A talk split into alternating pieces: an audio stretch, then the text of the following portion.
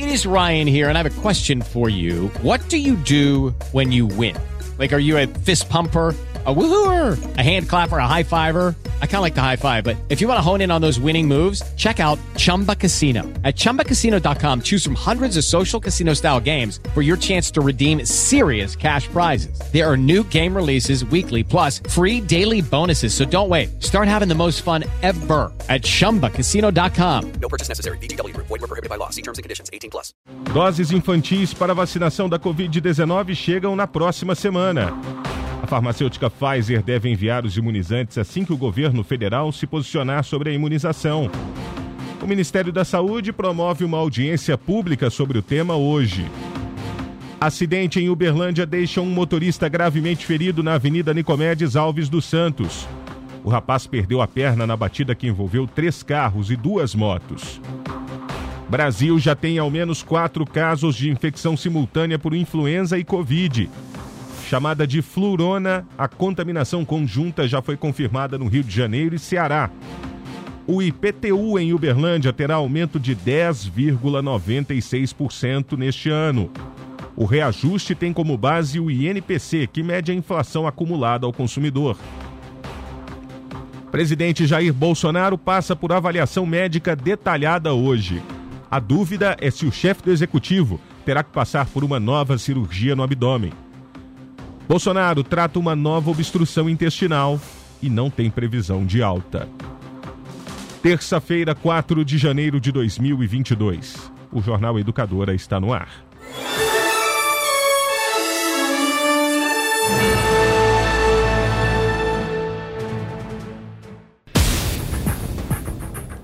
O médico cirurgião Antônio Luiz Macedo, que acompanha o presidente Jair Bolsonaro, chegou ao Hospital Vila Nova Star, em São Paulo, por volta de 6 e 10 da manhã de hoje.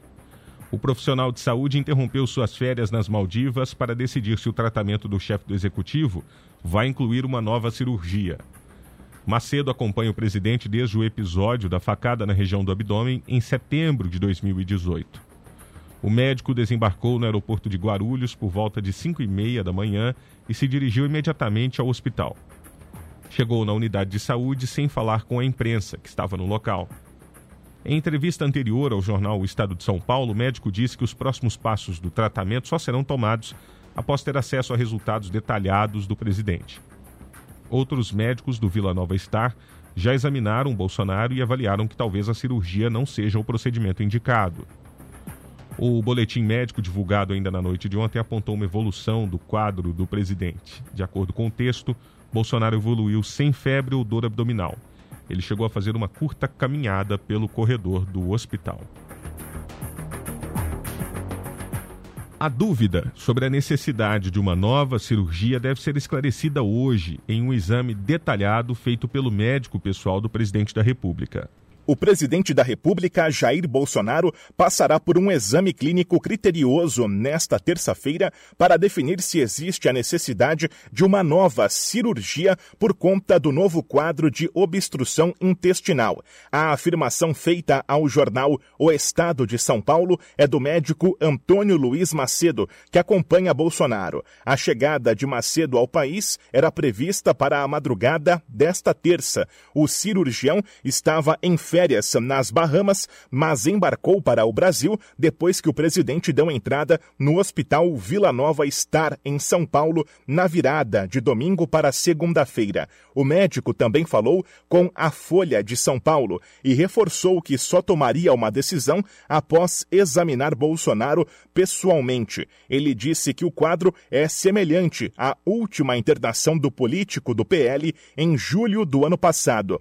Na noite desta segunda, nota divulgada pelo hospital informou que o chefe do Palácio do Planalto apresenta melhora depois da passagem de uma sonda nasogástrica e evolui sem febre ou dor abdominal. Ele fez uma curta caminhada pelo corredor da unidade. Bolsonaro também realizou um teste preventivo de Covid-19 e o resultado foi negativo. A agência Rádio Web de São Paulo, Bruno Moreira. As vacinas para imunizar crianças contra a Covid-19 devem chegar ao Brasil no próximo dia 10. A Anvisa aprovou a aplicação de doses da Pfizer para esse público. O Ministério da Saúde deve manter o entendimento de que crianças entre 5 e 11 anos de idade vão precisar de prescrição médica e autorização dos pais para se vacinarem contra a Covid-19. Nesta segunda-feira, o ministro Marcelo Queiroga disse que o resultado da consulta pública realizada pela pasta não deve trazer grandes mudanças nessa orientação do governo. Queiroga afirmou que a audiência pública marcada para esta terça-feira para tratar do assunto também não deve impactar a orientação do Ministério da Saúde sobre a imunização de crianças. A audiência está marcada para as 10 horas da manhã e deve contar com a participação de especialistas na área de imunologia. Membro do CONAS, do CONASENS, do Conselho Federal de Medicina, das sociedades científicas, aqui das secretarias finalísticas do Ministério da Saúde. A audiência pública é para ampliar a discussão sobre essa questão da vacinação em crianças. No dia 5 sairá a decisão terminativa do Ministério da Saúde, que não terá nenhuma novidade especial, não vai ser muito diferente do que o Ministério já colocou em consulta pública. No dia 16 de dezembro, a Anvisa aprovou o uso do imunizante Pfizer para o público infantil, com dosagem diferente do imunizante para adultos. O ministro Marcelo Quiroga disse que as vacinas estão previstas para chegarem ao Brasil no dia 10 de janeiro. Se as doses chegarem no dia 10, primeiro precisa ser aprovado pela Anvisa, essas doses que chegam. Segundo, precisa passar pelo Instituto Nacional de Controle de Qualidade em Saúde. E depois precisam ser distribuídas. E terceiro, os estados e os municípios têm que se adequar às recomendações da Anvisa em relação à vacinação infantil. Apesar das recomendações do Ministério da Saúde para que sejam exigidas a prescrição médica e autorização dos pais para a vacinação de crianças, Governadores de vários estados brasileiros já disseram que vão vacinar o público infantil sem a necessidade da apresentação desses documentos. Da Rádio Nacional em Brasília, Daniel Ito. Educadora. Jornal Educadora. Uberlândia terá aumento de 10,96% do imposto predial e territorial urbano este ano, o IPTU. O decreto que fixa os valores foi publicado no Diário Oficial do município. Segundo a Prefeitura, o reajuste do IPTU tem como base apenas o Índice Nacional de Preços ao Consumidor, o INPC. É um índice de inflação acumulado no período até dezembro de 2021.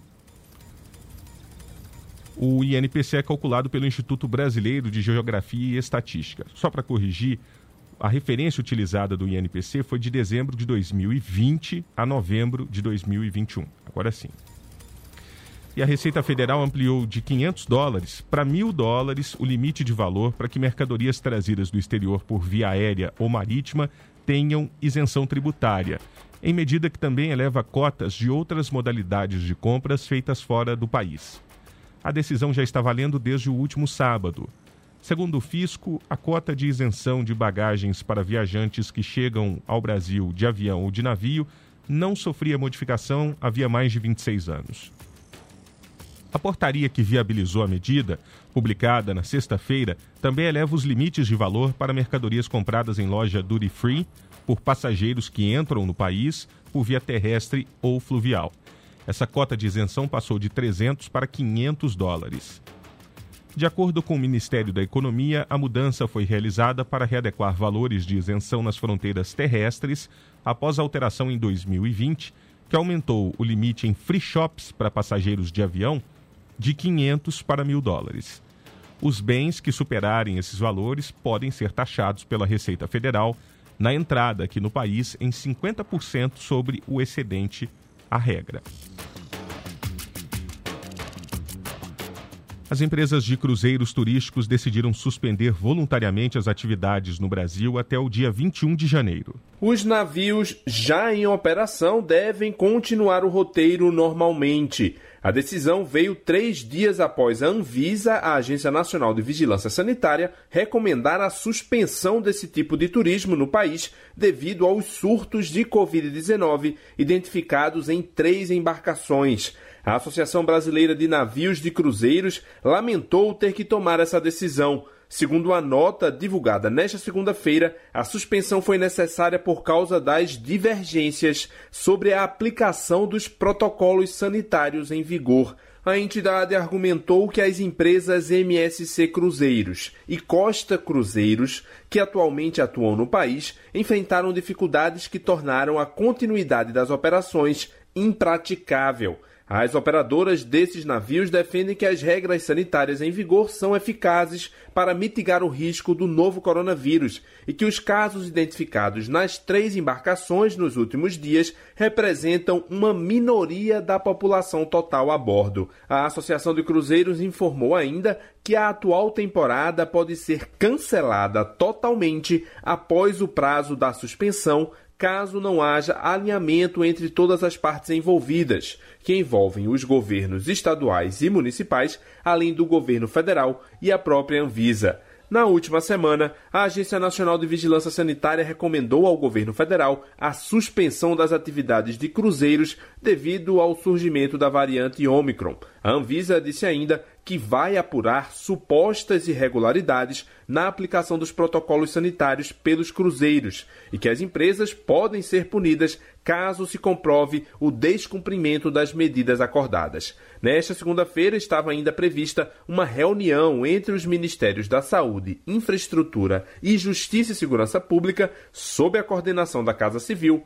para debater esse tema. Da Rádio Nacional em Brasília, Lucas Por Deus Leão.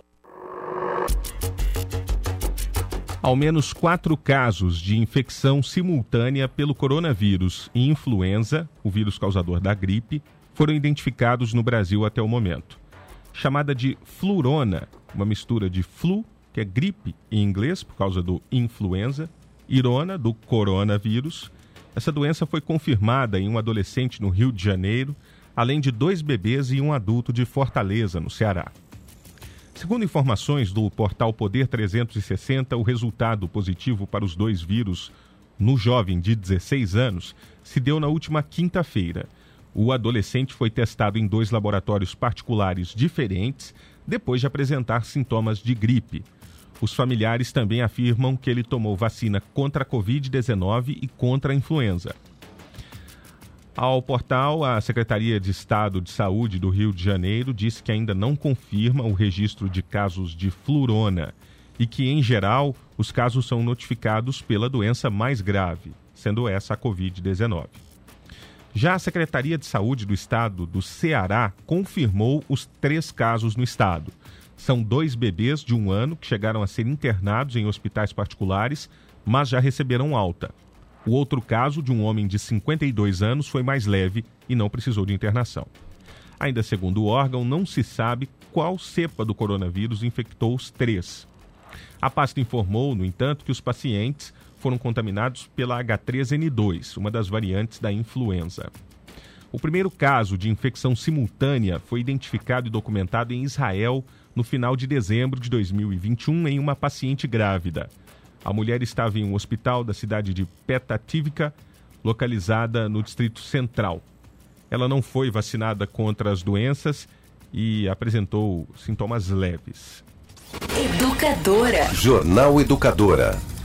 Continua interditado o trecho do Anel Viário Sul, aqui em Uberlândia, após uma cratera se abrir durante as chuvas que atingiram a cidade na última semana é um transtorno para os motoristas que trafegam pela região e que precisam acessar o bairro Laranjeiras para poder fazer o contorno. O problema é que as vias de acesso ao bairro também são improvisadas e algumas estão sem asfalto. Como não tem asfalto, as chuvas também acabam favorecendo a abertura de buracos e as vias secundárias já começam a apresentar desgastos. A nossa produção procurou o Departamento de Edificações e Estradas de Rodagem de Minas Gerais, o DR, responsável pelo trecho do anel viário, para saber uma posição atualizada para os reparos no local e a liberação da pista. O órgão informou que a reconstrução do bueiro danificado na LMG 503, no anel viário sul de Uberlândia, será realizada à medida que houver condições climáticas favoráveis e após estudos técnicos específicos. Os motoristas que antes trafegavam pela LMG 503 devem utilizar outras alternativas municipais de tráfego para acessar a cidade. Técnicos do DER permanecerão monitorando o local. Já para o tráfego de passagem, composto principalmente de veículos pesados, os motoristas devem seguir pelas rodovias BR-050, BR-365 e MGC 497, segundo as orientações do DR. Um grave acidente de trânsito foi registrado ontem aqui em Uberlândia. Mesmo depois do trabalho dos bombeiros e dos médicos, um motociclista teve a perna amputada. O acidente envolvendo três carros e duas motos aconteceu no cruzamento da Avenida Nicomedes Alves dos Santos com a Rua Rita, no bairro Vigilato Pereira, zona sul de Uberlândia, já no fim da tarde. Um poste com uma placa de sinalização foi derrubado. Um dos carros seguia no sentido centro Shopping Park quando perdeu os freios perto do cruzamento em que o semáforo estava fechado. Ele bateu nos outros dois carros e um dos veículos atingiu em cheio uma moto que estava com duas pessoas. O motociclista foi parar debaixo do carro e teve a perna amputada por conta da dinâmica do acidente. Os bombeiros chegaram a retirar o membro e levaram para os médicos tentarem um reimplante, mas isso não foi possível. A decisão do presidente Jair Bolsonaro de sancionar a prorrogação da desoneração da folha de pagamento de 17 setores da economia, sem adotar medidas tributárias para compensar a perda de 9 bilhões de reais na arrecadação em 2022, acendeu alerta no Tribunal de Contas da União. As informações são do jornal Folha de São Paulo. A recomendação do Ministério da Economia era aumentar o IOF sobre operações de crédito e a contribuição social sobre o lucro líquido para compensar a desoneração da folha. A pasta, porém, foi ignorada pelo Palácio do Planalto e ambas as cobranças expiraram no fim de 2021, essas cobranças extras. No último sábado, a Secretaria-Geral da Presidência da República afirmou que a compensação não seria necessária porque se trata de prorrogação de benefício fiscal já existente e porque a medida foi considerada no relatório de estimativa de receita do projeto de lei orçamentária de 2022. O órgão disse ainda que a medida se dava nos termos da orientação emitida pelo Tribunal de Contas da União. Segundo o jornal, no entanto, integrantes do tribunal avaliam que a orientação do TCU não abre qualquer brecha para conceder benefícios sem que a renúncia esteja prevista no orçamento ou haja compensação, ainda que se trate de uma prorrogação da política já existente. Além disso, ao contrário do afirmado pelo governo federal, a renúncia não foi considerada no parecer de receitas do orçamento de 2022. Segundo o próprio relator da matéria no Congresso, o senador Oriovisto Guimarães, do Podemos do Paraná, a nota da Secretaria-Geral da Presidência está errada.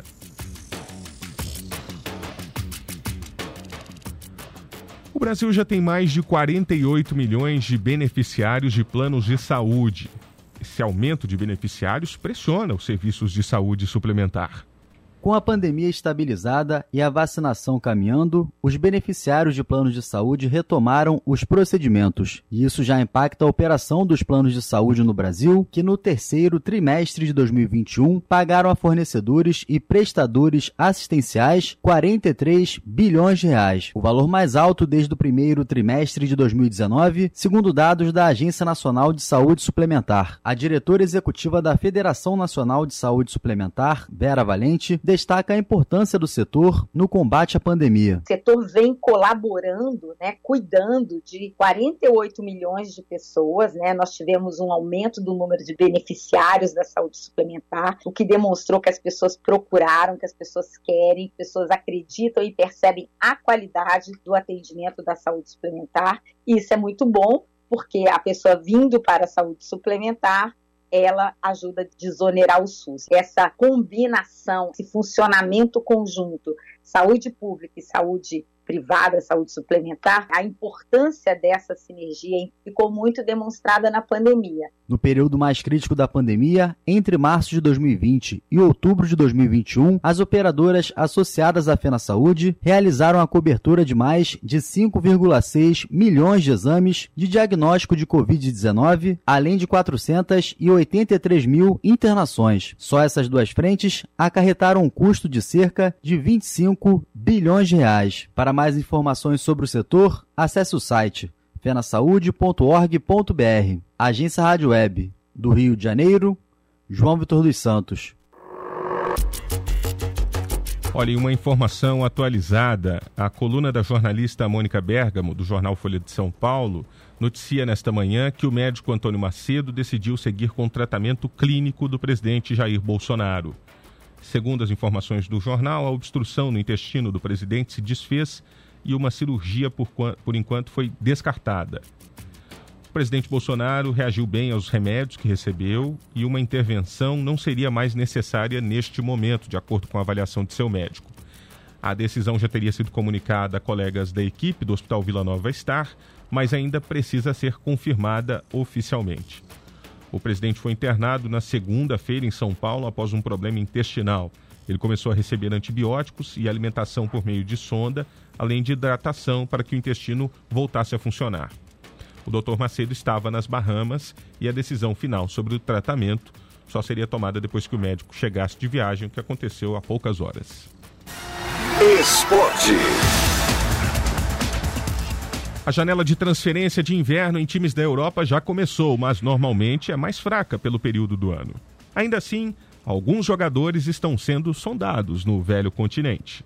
Entre eles, o uruguaio Cavani, do Manchester United, que tem o desejo de jogar no Barcelona, mas que despertou interesse do Corinthians, que quer contratar o experiente jogador uruguaio. O meia brasileiro Felipe Coutinho não vive boa fase no Barcelona e desperta interesse por parte de clubes da Premier League e também do mercado brasileiro. Foi sondado por Flamengo e Palmeiras. O atacante gabonês Alba Meyang, do Arsenal, pode ir para o Newcastle. Outro atacante uruguaio Luiz Soares, que não vive um bom relacionamento com o técnico argentino Diego Simeone do Atlético Madrid, desperta interesses de vários clubes na Europa e cogitado aqui no Brasil. Rafinha, o atacante brasileiro que foi convocado para a seleção brasileira pelo técnico Tite, desperta interesse de Bayern de Munique da Alemanha e Liverpool da Inglaterra. E os dois nomes mais comentados do momento, o jovem Haaland do Borussia Dortmund, desperta interesse de clubes, diversos clubes da Europa. Inclusive, ele já disse, quer jogar no futebol espanhol. E o francês Mbappé, do Paris Saint-Germain,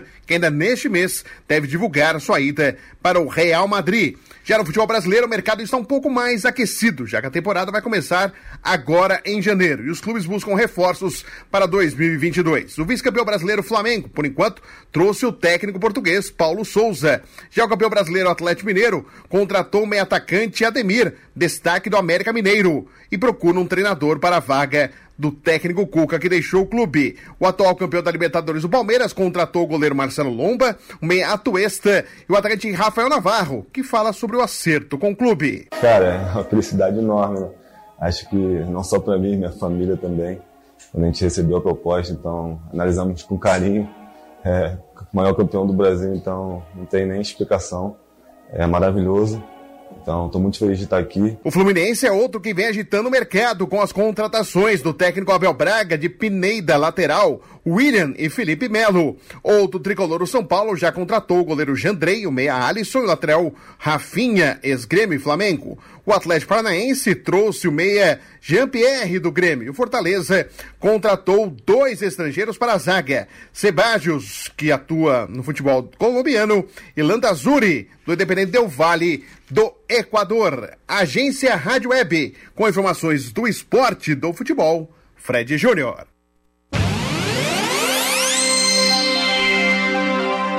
Agora o noticiário internacional com Luciele Melo. Bom dia, Luciele. Olá, bom dia, Victor e ouvintes do Jornal Educadora. O ex-presidente dos Estados Unidos, Donald Trump, e os dois filhos mais velhos dele foram intimados a depor sobre supostas fraudes fiscais nos negócios da família.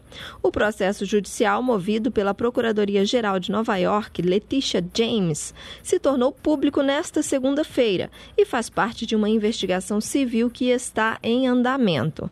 Segundo a agência Associated Press, as intimações são relativas a uma avaliação de propriedades pertencentes ou controladas pela organização Trump. A Procuradoria-Geral do Estado de Nova York investiga se a organização Trump inflou indevidamente o valor de seus bens nas demonstrações financeiras anuais. Segundo a suspeita, isso teria sido feito para conseguir empréstimos. Nos Estados Unidos, para conceder o valor, os bancos analisam qual é o patrimônio de quem quer ter acesso à linha de crédito. Investigações civis como essa podem resultar apenas em punições econômicas, claro, se forem encontradas evidências de irregularidades. E uma estação de pesquisa belga na Antártida está enfrentando um surto de coronavírus, apesar de um rígido controle com vacinação, testes e quarentena obrigatórios. Desde o dia 14 de dezembro, sete dias após a chegada de uma equipe, ao menos 16 dos 25 trabalhadores da Estação Polar Princesa Elizabeth foram contaminados com a doença. Ainda em dezembro, um jornal belga havia informado que três pesquisadores infectados por Covid-19 tinham sido isolados e retirados da estação. Mesmo assim, o vírus continuou a se espalhar, mas até o momento os relatos apontam que os sintomas dos trabalhadores contaminados são leves. Da redação educadora, Luciele Mello. Hey guys, it is Ryan. I'm not sure if you know this about me, but I'm a bit of a fun fanatic when I can. I like to work, but I like fun too. It's a thing. And now the truth is out there. I can tell you about my favorite place to have fun Chumba Casino. They have hundreds of social casino style games to choose from, with new games released each week. You can play for free anytime, anywhere and each day brings a new chance to collect daily bonuses. So join me in the fun. Sign up now at ChumbaCasino.com. No purchase necessary. VGW. Void were prohibited by law. See terms and conditions. 18 plus.